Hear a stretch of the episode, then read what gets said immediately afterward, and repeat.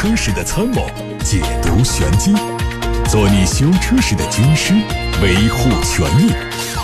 做你开车时的朋友，分享乐趣。调频九二七，傍晚六点半，董涛说车，只和车友在一起。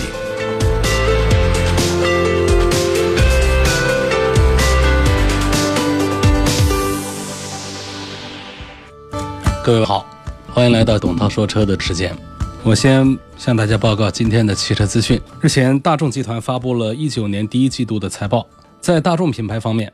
尽管销量有所下滑，但是因为削减成本以及一系列利润率更高的 SUV 产品上市，第一个季度的利润率达到了百分之四点八的增幅，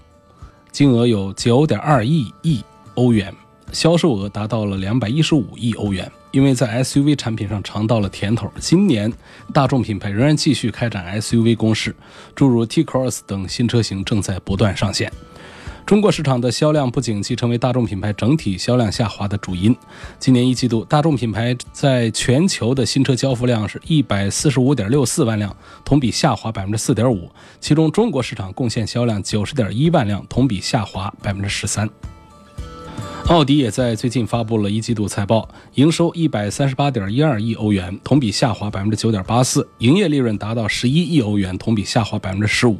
在全球市场中，奥迪第一季的新车交付量是四十四万七千二百五十辆，同比下滑百分之三点六。但中国成为奥迪为数不多的增长市场，共达成销量十五万九千三百辆，同比增长百分之三点三。据奥迪官方解释，销量下滑主要是受到全球轻型车测试规程实施、新车型换代以及经济环境萧条等不利因素影响。另外，随着奥迪全球首款纯电动车 e-tron 的交付，奥迪品牌正在全力向电气化时代转型。但在转型期间，奥迪也面临巨额研发费用的投入。但是，奥迪坚信他们的交付量在今年下半年会有明显的增长。此外，由于担心电池原材料供应问题，奥迪还是决定在专注电气化的同时，重新启动氢燃料电池车型的研发工作。日前，奥迪 CEO 的公开声明已经证实了这一点。他们决定重新启动 H 创的车型规划。之后，外媒报道说，奥迪新的第六代氢燃料电池原型车将在今年的晚些时候公布，量产车最快到二零二一年上市。新车可能会率先以租赁车型面向市场。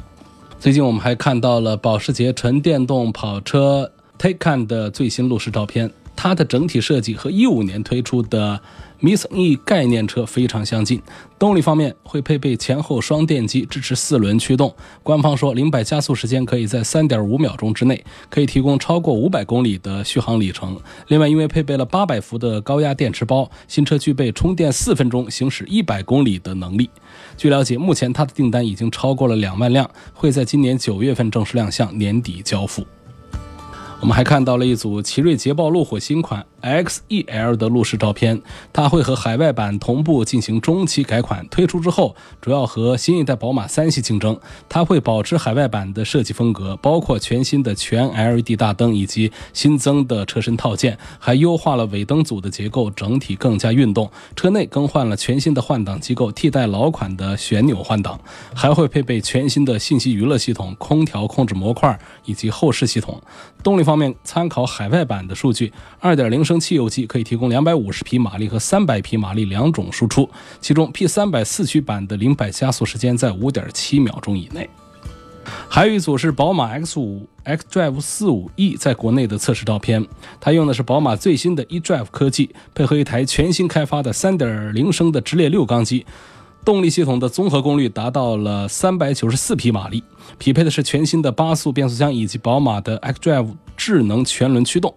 在 NEDC 标准之下，它的纯电续航里程是八十公里，相比上一代的三十一公里，提升非常明显。在外观部分，它和燃油版车型保持一致，但是大灯当中加进了蓝色的装饰，地柱上也有 eDrive 的标志。车内会配备全新设计的全液晶仪表，仪表盘的底色也变成了蓝色。从昨天开始，上汽通用决定召回九百八十三辆车，他们是二零一三年八月十六号到一五年五月二十六号期间生产的部分进口一四一五年款的凯迪拉克 CTS。由于座椅加热功能软件设定不够完善，在寒冷环境下远程启动车辆并开启座椅加热的功能，可能导致座椅局部过热，极端情况下可能造成座椅表面热熔，存在安全隐患。上汽通用将会为他们免费升级车身控制模块软件，消除安全隐患。从今年的六月二十八号开始，大众中国、一汽大众和上汽大众会召回九万两千多辆。大众车型，具体来看，包括2009到15年款的进口甲壳虫、尚酷和高尔夫，它们的生产日期为2008年12月9号到2015年3月12号。还有一些奥迪车型，它们是 A1、A3 2010到2014年进口款，生产日期为10年3月4号到14年11月21号。另外是国产速腾、高尔夫、迈腾、大众 CC 和宝来系列。他们的年款是二零一三款，生产日期为二零一二年十二月十八号到二零一三年二月三号。最后是上汽大众召回二零一二一三年款的国产途安、明锐、朗逸、昊锐和帕萨特系列，生产日期为二零一二年十二月十号到二零一三年三月二号。这些车辆因为使用了特定供应商在一定时间之内生产的变速箱机电单元上壳体，它的固定蓄压。器的螺纹在使用当中可能开裂，引起油压下降，部分情况下造成离合器不再耦合，导致车辆失去驱动力。官方会免费为召回范围内的车辆检查变速箱机电单元上壳体，如果确认为设计供应商提供的零部件，则更换改进之后的上壳体维修套件，消除安全隐患。长安福特决定从今天开始召回一九款的福睿斯，总共一万九千多辆。他们的生产日期为二零一八年九月一号到一八年的十二月十五号。由于启动电机线束固定的问题，当它们发生正面碰撞事故的时候，如果这个发动机的冷却风扇电机向后溃缩，并且挤压到启动电机的线束，可能导致这个线束被固定螺栓损伤。极端情况下，可能会引起线路短路，并产生起火的风险。长安福特会为这些车辆免费更换符合设计要求的启动电机线束固定单元，以消除安全隐患。库存车辆将在消除缺陷之后再做销售。您正在收听的是董涛说车。在回答大家的问题之前，先看两起投诉。钟先生他投诉武汉的一家上汽大众 4S 店，他说我帮朋友看车，觉得价格合适啊，自己也想买一台。因为要买两台车，我就问销售人员能不能便宜一点。最后谈好了价格，也交了定金，签了合同。后来我想去看车，销售人员说管车的同事在休息，没让看。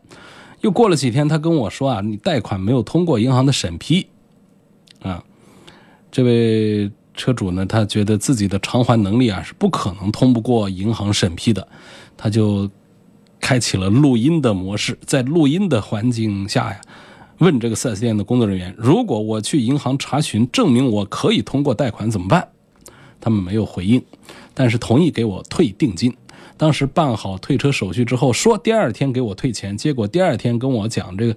财务这个查账，嗯，要等到这个五一假期过后。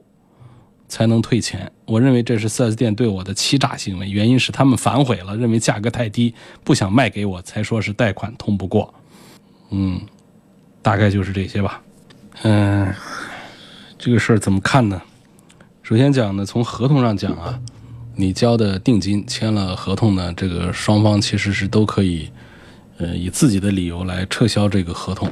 啊，你可以取消购买计划，对方也可以没有车。或者说以什么样的理由，呃，来取消这个合作？但是我觉得双方都应该以真诚的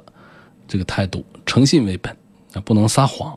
比方说，他确实是因为价格太谈低了，啊，在销售经理那儿过不了，这个实话实说，这个是没问题。但是不能骗人。那么我们消费者不想买呢，其实也没必要骗对方，因为在言字旁的定金的这种。条款制约下的话呢，双方都是有权利来无损取消合作的。所以店方现在说这车呃不能卖了，我们其实也不能投诉对方，对方其实也没有那种嗯欺诈呀这样的一些这个言行。现在其实只剩下一个点呢，他就是说定金怎么没有退了？这个定金呢，我看这个时间点上写的是四月三十号退钱，我不知道大家是怎么弄的。这放假好像是那期间吧，五月一二三四放假，三十号这一天还上班，但这一天他可能财务上的一些原因没有退，赶紧再去把定金退回来就好了。如果这个再拖延还不退的话呢，我们派记者来沟通这个四 S 店。但是这个事儿呢，看起来不是那种明显的侵犯了我们消费者的那方面的合法的呃权益。我猜啊，是不是有这样的原因啊？第一个就是当时谈你买两台车，别人给了一个低价，然后呢，这销售人员呢，他对于政策的了解，他们公司内部的政策的了解，可能是不是有偏差？结果在销售经理那儿没有签批，啊，所以这个车子卖不了了。还有一种情况呢，有没有可能是不是你当时说跟朋友一人买一台两台车，所以谈了一个萝卜价，结果呢，最后还是只买一台，那还是按这个价格来执行，那对方就觉得吃亏了啊，所以改了主意。我觉得这个这些原因其实都是次要的。重点是我们按照这个合同的条款，现在对店方没有那种强制卖这台车的约束，啊，只能说，如果说他有撒谎啊，他大不了算是有一些不诚实，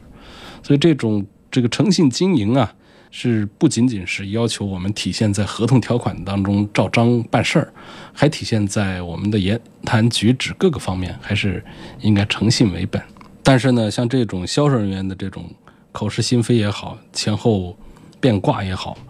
他如果没有触犯这个合同条款，或者说对我们消费者没有那种明显的，呃，这个损失上的这样的就这个冒犯的话，我觉得这个所谓侵权维权的话也就不成立了。第二个投诉呢是王先生，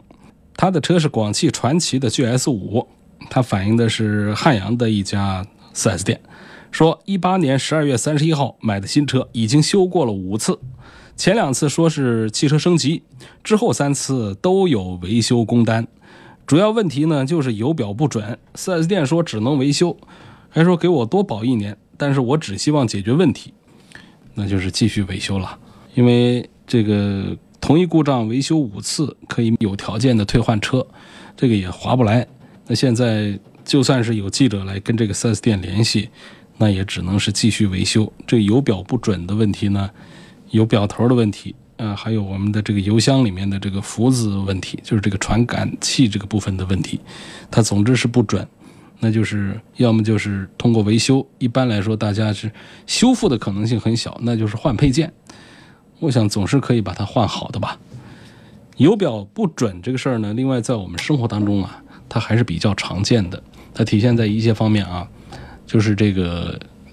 表针的前半段跟后半段，它不是那种成比例的量化的。比方说，我们根据前半段来判断，哎呀，这跑了三百公里才去了不到一半儿因此呢，我们剩下的这个从表头上看呢，好像还可以跑六百公里、五百公里的样子，但是不是，后面也只能跑三百公里或者只能跑两百公里。它就是前半段、后半段呢，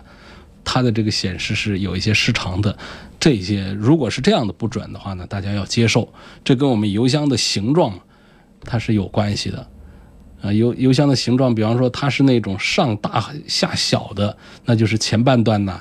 这个它降得慢，油表落得慢，到后半段降得特别快，因为这个油箱下面小嘛，这个汽油的表面它会有一个浮子，它来啊记录现在的液面的高度，然后就给一个信号给到我们的这个。表头，表头这儿呢，表针呢就告诉你现在的大概的一个模糊的一个油量的余额指向，啊，这都是模糊显示的，并不是像手表那样的一秒是一秒，快了一秒那就快了一秒，调慢一点办不到这样的。好，这是我们在节目一开始回答的两个投诉问题，现在来解决大家的买车选车的问题。啊，看到的是八六八六六六六六平台上。问东风风神 A 叉七跟其他同价位合资 SUV 相比，谁更值得买？这个要分车型来说，而且要分价格来说，你应该有具体的对比的对象。我不能说现在十万这个自主 SUV 当中 A 叉七就是性价比最高的，显然不是。而且另外呢，就是每一个车呢，它会有自己的一些特长部分。比方说 A 叉七现在打它的 AI 部分，啊，打的这个宣传还挺多的，投入也挺大的。那不然还其他的一些车型，它打它的发动机部分，啊，还有一些车型打它的底盘部分，还有的打它的颜值部分，它都有特长。那么在我看的话呢，这个风神的 H27 呢，这一次改款的外形不错，然后它的 AI 确实还可以，然后它的三大件呢，像 1.6T 这样的动力也比较稳健，啊，就这些是它的特长，但是并不代表这车就是所有的十万元的自主品牌的 SUV 当中是最值得买的。性价比最高的肯定不是，那其他的车型呢也各自都有自己的优势，所以你这样提问的时候最好是给一个具体的对比的参照对象来。下一个问题说，希望从性价比和售后这两方面来评价一下沃尔沃 S90 T5 这款车。沃尔沃的这个大轿车呢，呃，实际驾驶感受在同档次的产品当中不算好的，呃，算差的，包括它的噪音部分呢。包括这个行驶的质感的这个部分呢，我觉得并不是很好。所以沃尔沃的像叉 C 六零啊，包括九零啊，这个 SUV 呢，其实还是值得看一看，值得推荐，还行。S 九零在我的试驾印象当中，像这个一些小细节的处理啊，其实是很糟糕的，包括它的空调的出风的噪音呐，等等啊，一些换挡机构的这种手感呐，各方面感觉呃没有对应一个。呃，豪华 C 级车的这个大车的一个身份，尽管它的价格呢，实际上对应的就是一个 B 级车，但它毕竟从尺寸上讲是超过五米的，啊，它是跟奥迪的 A 六、宝马的五系跟奔驰的 E 级一个级别的车，但是确实在车上，在机械层面上，它还是要差一些的。这车它在环保方面仍然是做的还不错。说到环保呢，我就看到有朋友也问说，这个车里的异味三年还有啊，到底应该怎么处理？这个我觉得这可能就是，如果说很快的散干净，半年一年散干净也就散干净；如果两年三年还散不干净的话，可能长期它都会有。就是讲什么呢？这最近一二十年以来啊，这个汽车生产。当中呢，很流行用一种廉价的一种减震材料，叫沥青。因为我们像这个汽车啊，底盘呐这些地方都是钢板，这钢板呢，如果不做一个减震的一个避震的、防止共振的这些处理的话，我们在车厢里面怎么用隔音棉，这个噪音都还是会很大的。所以呢，就有人发明了用这个呃橡胶啊这些东西啊来。隔绝，来吸附在这个钢板上，让钢板自己避免震动。但是这个东西呢，它成本有点贵啊，尤其是销量比较大的这个产品。那么他们为了降低成本呢，就开始有人带头，后面就都跟上。这一二十年以来就比较流行啊，用沥青。这个沥青啊，大家都知道，它比较便宜，并且状态它比较稳定，就放很多年。我们马路上的沥青，它也老化不到哪儿去。但是这个沥青呢，它分几个级别，它有好的沥青。你看，我们同样，呃，沥青马路，如果用进口的好沥青的话，这个马路啊就特别的细腻，车开上去啊就感觉路感非常好。你也可以用一些比较粗糙的、特别差的沥青来铺。第一个，它容易变形，容易坏；第二个就是行驶的噪音呐、路感呐都会比较差。所以你看，我们在路上用的这个沥青都能分出个三六九等来，更不用说在车上到底是用什么档次的沥青。那不管用什么档次的沥青啊，我们现在呢，这个从欧洲到中国，它都没有关于这个车上用的这个沥青材料的一个环保标准，包括测试的标准。说如果说有这个厂家内部的测评标准呢，也是一个常温状态下的一个测评。我们都知道，在常温状态下，这个沥青它的性态还比较稳定，它不会挥发那种有毒有害的气体。那么在哪种情况下会多一点呢？比方说在夏天，你看武汉，它到了夏天，太阳晒着车啊，可以让车厢里面有六七十度的高温。在这种情况下，那种有毒有害的那种，那别说醛了，那种苯类的那种，呃，致癌物质啊，它就会挥发出来。而且这个东西通过治理啊，都是治标不治本，都是掩饰型的、覆盖式的，啊，等你治理完了之后，过一段时间它继续挥发，还是会有。所以说开个两年三年，你说车里有异味，这个根本就不是一个，呃，特别反常的现象，这是比较普遍的现象。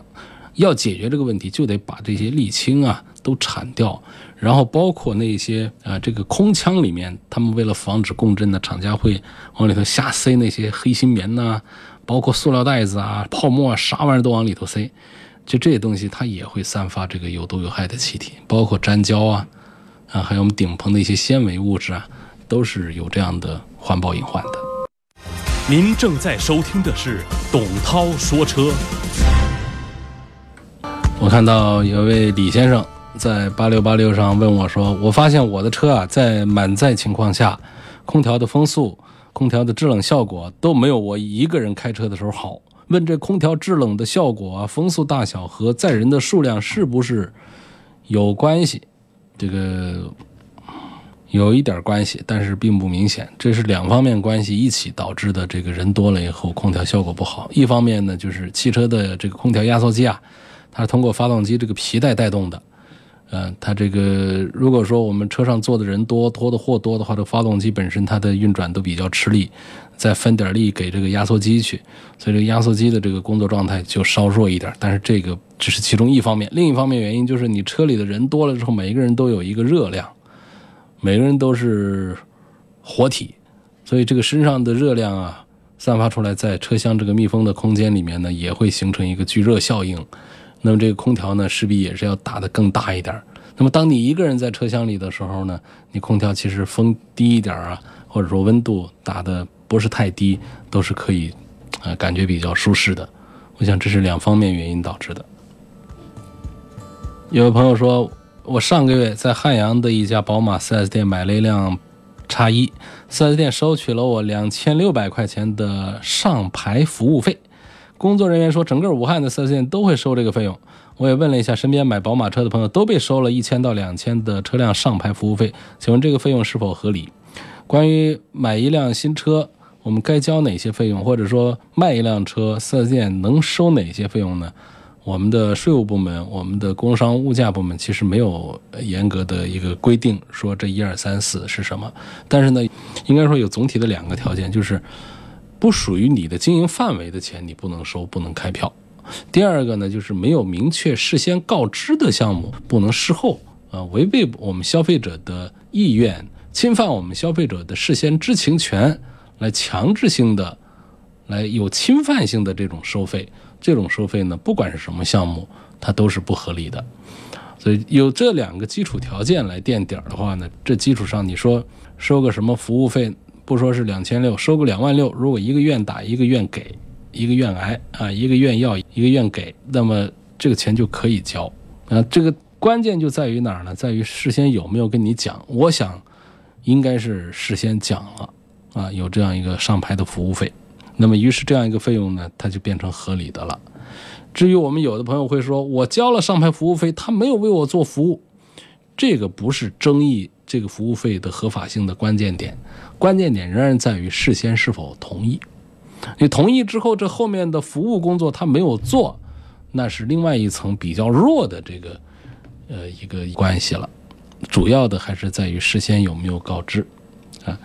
所以这个现在经销商们卖车啊，都很难在车的进销差上挣多少钱。除了少数卖的好的车，价格。坚挺的，甚至有一些加价的，绝大多数的产品呢，都是得降价，降到成本以下来。那这个时候呢，就不得不的设计各种各样的其他的费用，这是一种价格恶性竞争的一个产物，不得不啊设计了各种各样的费用。所以在这儿呢，我们的消费者有的朋友在问，呃，有时候问这个价格，你看我这儿有一个朋友，有个车友问说，最近小舅子准备买车，看中了长城哈弗 H 六。4S 店给的价格和一个朋友介绍的二级经销商中间的价格相差了小几千块钱。二级经销商说车都是一样的，希望能说一下这个 4S 店和二级经销商有什么差别。这就结合刚才我说的这个费用的这个问题啊，就是大家在这种价格竞争的一种环境下呢，其实都是只好是通过别的方案来收取费用。你这个二级经销商这儿说车价相差了要便宜一个小几千块钱，是不是？四 S 店和二级经销商的所有的其他条件都一致的情况下对比，你不要把一个贷款买车，一个非贷款买车，然后一个要送配件，一个不送配件，一个有其他的这个定制的加装的需求，一个没有，你别把这些混到一块儿。混到一块儿之后呢，又单独的把车价拎出来做对比，说这个车价高，那个车价低，这毫无意义啊！你要看的是你最终这车都办好了上路，到底哪一个贵哪个便宜。第二点，车肯定是一样的，二级经销商也好，4S 店也好，车是没有办法来造假的啊。说这个车是 H 六，它就不是 H 四；说它是 H 六，它就一定不是个宝马 X 五。说它是长城哈弗产的 H 六，它不可能是东南制造的一个假冒的贴牌的一个 H 六。说这车啊，你看是一样的，它就是一样的，这个没有关系。车源呢都从厂家一个地方出来，只是通过不同渠道。二级的车从哪儿来的？二级的车是没有资格从厂家的大库里面拿的，它是从经销商的手里啊摘过来的啊，这个新车没有问题。希望对比一下沃尔沃 x C 六零、英菲尼迪的 QX 五零、雷克萨斯的 NX，希望把这三款车做个排名。你这个排名你还得分一下，你关注的点在哪儿？你比方说，啊，我关注的就是价格谁便宜，这个就比较好分了。比方说，我讲的是谁的尺寸大，这个也好分。你说谁跑得快，这个也是绝对的。嗯，但是这个买一个车，他关心的不仅仅是这几个方面呢。呃，还有技术层面的，这个参差不齐的这个配置方面的、口碑方面的、质量方面的，啊，还有设计方面的很多的这个因素混在一块儿，这个就不好说。我们直接给他排一名，说哪个车一定是最值得买的。希望介绍一下广汽三菱的奕歌这个车，家用买它哪个配置比较好？那么我不厌其烦的再次的提醒大家，把“家用”两个字把它删掉，把它去掉，少打两个字儿啊！因为什么？因为我们节目面向的就是家用车车主，然后我们的听众也绝大多数都是家用车的车主，然后我们市场上卖车子，厂家和经销商也绝大多数都是卖给了家用，所以说家用这个没有意义哈。就是说，希望说一下广汽三菱的奕歌啊，一哥这个 SUV 呢。我对它的印象是比较好，在哪儿？第一个就是它的驾驶感受很不错，它相当于是那种轿车的驾驶感受，但是是有 SUV 的通过性能和车身的造型。另外呢，它的一些设计，B 柱往前的部分，还有仪表台的设计，我都还比较喜欢。清风在微信公众号的后台上说：“我一七年买了一辆一六款的新骐达自动挡，现在四万公里，变速箱的啸叫是越来越大。”去售后检查，他们又说没故障，只是声音大一点。我该怎么处理？呃，恭喜你买到的是正宗的骐达。这个骐达的变速箱的啸叫啊，是一个常见的，所以说这是四 S 店跟你讲呢，这个就是正常的。所以在骐达的这个厂家和店家看来的话，这是一个正常的。啊，但实际上作为一个车的变速箱来说，是不应该有这样的声音的。CVT 的这个变速器的原理上讲呢，它有一点点声音呢，它可能算正常。比方说你听这个飞度的，这个其实都有一点。但是呢，这个骐达的确实是有两个特征啊，一个呢就是反映的人群很多，嗯，第二个呢就是它的声音确实是大，有时候大的比这发动机的声音都还大一点。所以这样的情况下呢，在我个人看来的话呢，我觉得这个是故障。啊，这是设计上的一些缺陷，但是我说了不算呢，这个东西谁都说了不算。那目前来说，你让谁来说这个变速箱就不该有啸叫？车上的发动机啊、变速箱啊、轮子啊、滚动啊、走动啊，这过程当中它产生这个声音呢，包括车身里面的一些异响，我们把它界定为故障啊，这确实是很难，很少说有哪一个这个国家机构、三方机构，包括一些法规来对于异响。来把它判定为这肯定是一个，呃，什么样的故障？这往往是靠什么呢？靠网友们的这种传播，车主们的这种口碑，舆论的这种压力，让厂家来解决这些呃问题。哪些会被这个我们的法规也好啊，还有我们的质监部门呢，就更容易的把它判断为故障。比方说，你车都在那抖动了，呃，你这个就挂档不走了，刹车不停了，啊，等等开裂了，这个泄漏了。漏油了等等这样的明显的这种和正常情况下不符的情形呢，才更容易被判断为故障。所以车内的空气质量不好也好，这个噪音环境啊，这个静音效果不好也好，这些噪音的这些问题也好，它都是很难被判定为故障。我再再重复一遍，就是在我看来，这骐达的这个变速箱的故障，这这个啸叫它就是个故障。但是我说了根本不算。那么四 S 店这边他说他不是故障，他不跟你搞，不跟你做维修，不跟你做索赔。你说我起诉你，这可能你官司都不一定打得赢，就这么个现状啊！所以就是提醒大家留意、注意这一口，不仅仅是骐达，什么天籁呀、什么奇骏呐，这个用 CVT 的这个，反正这个变速箱都有点这方面的问题啊，有一些这样的报告。怎么评价这一九款的别克英朗啊？三缸机是否可靠？为什么新上新款就有四万左右的优惠？呃，卖的不好就得有优惠。第二呢，三缸机的可靠度没有问题，但是三缸机呢，它的这个机械性能方面呢，它确实还是差一点。三缸机的噪音问题、抖动问题，这个不可回避。作为代价，它换来的优势就在于它比较节油，它的体积也比较小，它的成本也会比较低，它就可以把一个，呃，尺寸还不错的一个别克的 GL6，把它做的卖的啊都很便宜，所以这个。一个车的主要的成本就来自于发动机、变速箱这些。那么这个英朗的这个三缸机呢，就是它有这个节油啊、成本低啊，呃这方面一些优势。但是呢，它也有一些抖动和噪音方面一些不足，所以导致这个车呢虽然卖的还不错，但是它必须得不停的用降价这种方式来刺激市场。问我的这个冷却液。自动减少，问这是什么原因导致的？冷却液正常情况下呢是不会自动减少的，就是我们隔个嗯三五年给换一次冷却液，这是正常的。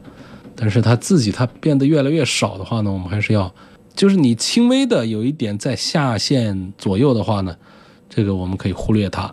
然后它本身呢这气体嘛，它有蒸发呀这样的一些情形下。我们时不时的添加一点点的这个冷却液，不要随便加水就好了。但是说它降到液面的下止线以下太多，甚至于触发我们车内的